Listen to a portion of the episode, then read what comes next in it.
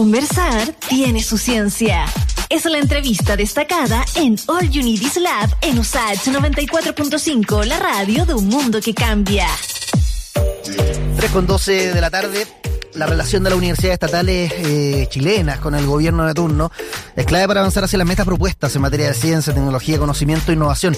Recientemente, de hecho, el rector de la USACH se reunió con el ministro de la cartera, así que vamos a estar comentando ese encuentro también y otras aristas relacionadas con Juan Manuel Soletzi, justamente el rector de la USACH y vicepresidente ejecutivo del Consejo de Rectores, el CRUCH. ¿Cómo está, rector? Muy bien, ¿cómo estás tú, Iván? Bien, bien. Cuéntanos más o menos de qué se trató esa conversación que tuvo con el ministro Salazar. De hecho, hablamos con él también hace un par de semanas y puso el acento también en el rol de la universidad estatal. Entonces, parece que están alineados en ese sentido. Sí, la, verdad es que yo ya es más de. Esta debe ser la tercera oportunidad que he tenido de estar con él, digamos, tanto en el Cruz como en el Quest y como una, una, reunión un poco más privada también, digamos. Eh, yo creo que en, en general el el ministro ha sido absolutamente claro respecto a algunas cosas que hay que hacer en ciencia y tecnología eh, y, que están en el programa del, presidente Boris, y que en alguna medida eh, ayudan al trabajo que iban a colaborar con el trabajo que hacen las universidades del Estado y también las otras universidades eh, del Consejo de Rectores, digamos.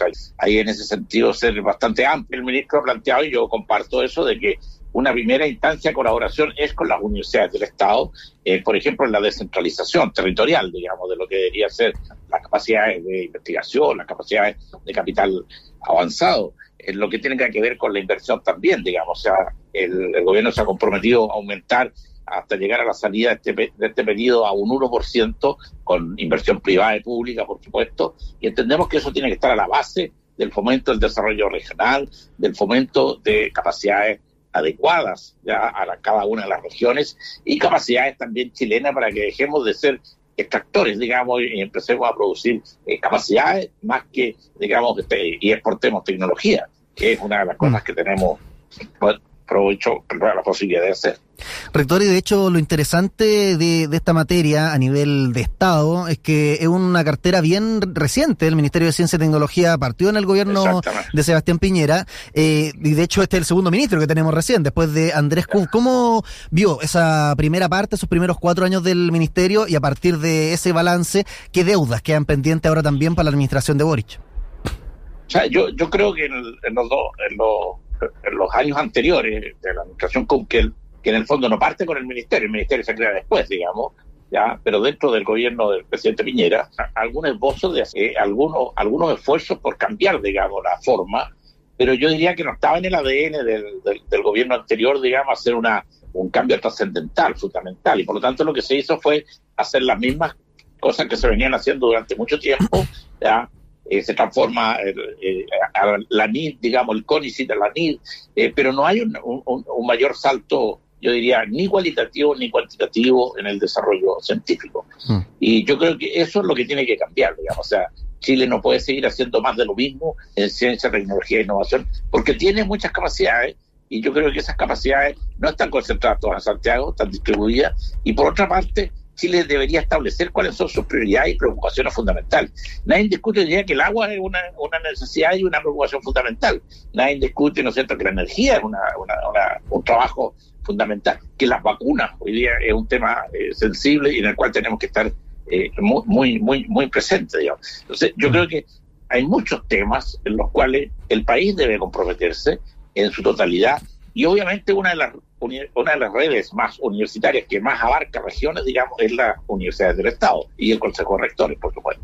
Rector, y de, hecho una de las cuestiones que también son clave para el avance a nivel nacional eh, en pos de las metas del gobierno en ciencia y tecnología, es una cuestión que de hecho han apuntado no solamente el ministro cuando hemos conversado con él, sino que también premios nacionales, que es que los doctorados y en general la gente con postítulos de gran nivel se están quedando en la academia. ¿Cómo se puede incentivar desde la universidad estatales, por ejemplo, ejemplo, a la USACH, que los doctorantes que salgan, digamos, de esta universidad también se puedan desempeñar en el sector privado y ser un aporte a las empresas que hoy en día adolecen de doctorado.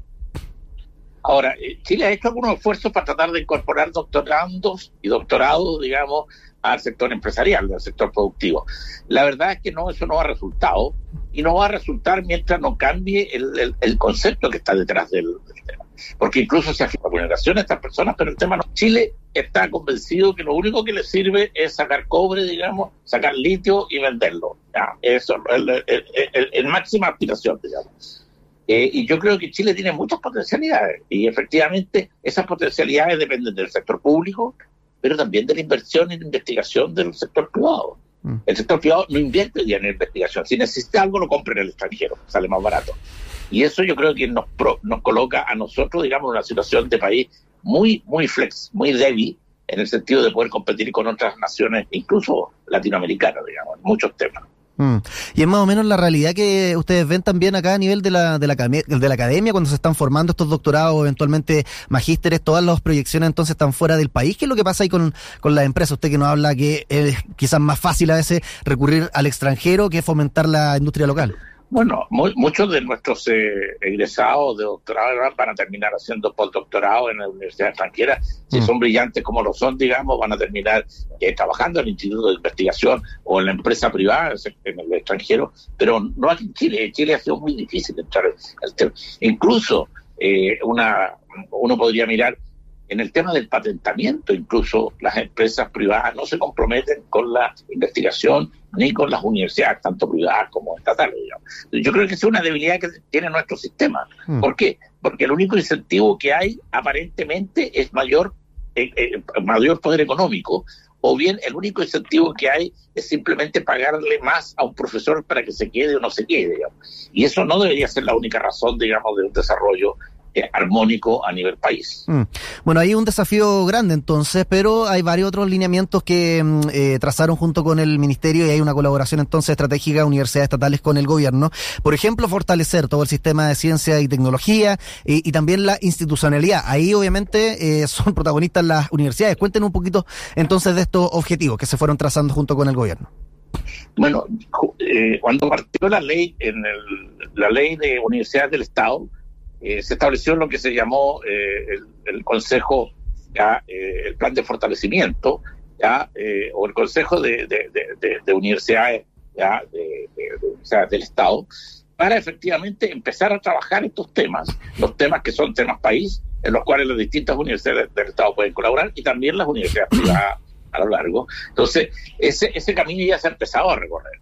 Lo que falta es seguir profundizando, orientar un poco las necesidades, ayudar a que las, distintas eh, instituciones regionales ayuden a reconocer, digamos, cuáles son las necesidades regionales y apoyar. Y también todo lo que tiene que ver con diversidad, ¿no es cierto?, con género. Ejecutivo el Consejo de Rectores, Juan Manuel Soletzi.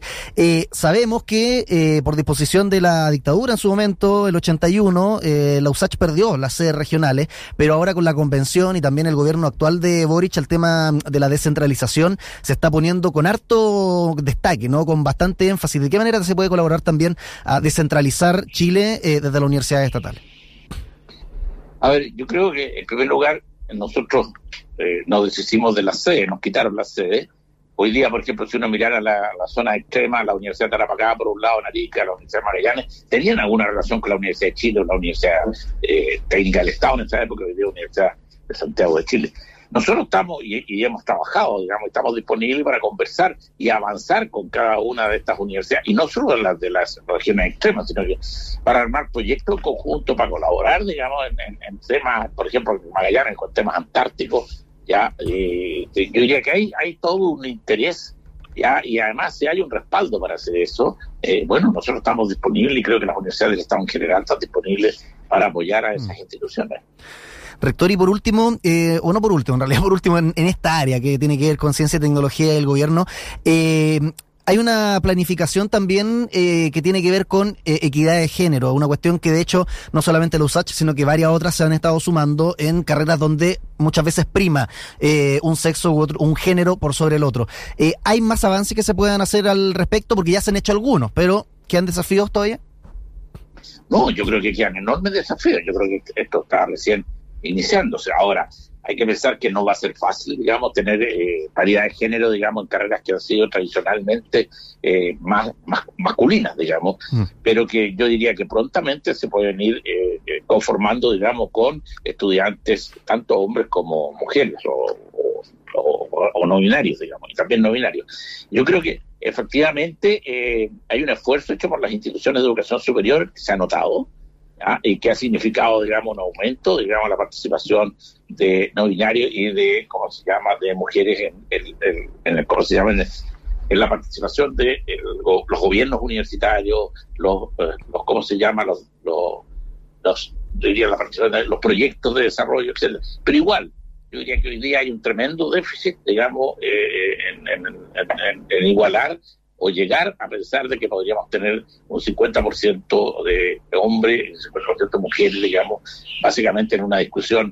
sobre eh, los proyectos de investigación, sobre los proyectos de desarrollo, etc. Pero allá tenemos que llegar, digamos. Esas son las grandes metas. Rector, eh, no podíamos no preguntarle, por eso le dije lo último en esa área, pero eh, está la PDT de, invierno, la prueba de transición, primera vez que se toma una eh, a mitad de año. ¿Cuál es la principal diferencia? Obviamente es una cuestión que está, es como una especie, no, no de marcha blanca, pero es la primera vez, entonces pueden salir mal algunas cuestiones. ¿Cómo están viendo aquello? Exactamente la primera vez que se toma. Esta es una prueba que no es distinta a la prueba que se tomó a finales del año pasado en términos conceptuales las preguntas son absolutamente distintas, pero en términos conceptuales tiene el mismo esquema, la misma profundidad y todo lo demás. Pero se toma en una oportunidad en que permite que al final del año, cuando vayan a postular todos los estudiantes, esto, los de acá pudieran eh, volver a la prueba, por ejemplo, y tener conservar su puntaje, el mejor puntaje de los dos. Eso ayuda un poco a que la, preocupación por estar por primera enfrentado a una prueba eh, pueda ayudar, digamos. Mm. No está contemplado un proceso de admisión a mitad de año, por lo que yo entiendo, y por lo tanto es simplemente una forma de avanzar, digamos, en tener eh, una prueba que te permita darla a lo mejor más tranquilo, sin la presión, digamos, de inmediatamente tener que postular y, hacerla competir con lo que pueda sacar a final de año. Esa prueba de final de año sí que va a ser diferente, mm. porque va a tener hasta métricas diferentes. Claro, y bueno, habla de que eh, por ahora no se ha hablado de una admisión a mitad de año. Eventualmente se podría incluir eso. ¿Qué desafío significaría? ¿Por qué todavía no se, no se formaliza? ¿Porque estamos en un proceso de transición o hay otras variables ahí que entran en juego? No, yo creo que hay, hay, otras variables que tienen que ver con distintos temas, digamos. Por uno, con las capacidades institucionales, que están en alguna medida programadas para ser anuales, significa semestrales significa cambios bastante eh, rotundos desde el punto de vista del, del, staff académico con el cual hay que atender cursos de la disponibilidad física de las instituciones ya eh, y eh, yo diría que no, no, no, no estamos todavía todos en condiciones de hacer ese, ese trabajo. Algunos están pensando que se puede hacer algo online, también es cierto, es un camino. Genial, rector. Muchas gracias por compartir con nosotros acá en All You Un abrazo grande, que esté bien. Muchas gracias a ustedes por la entrevista. Chao, chao.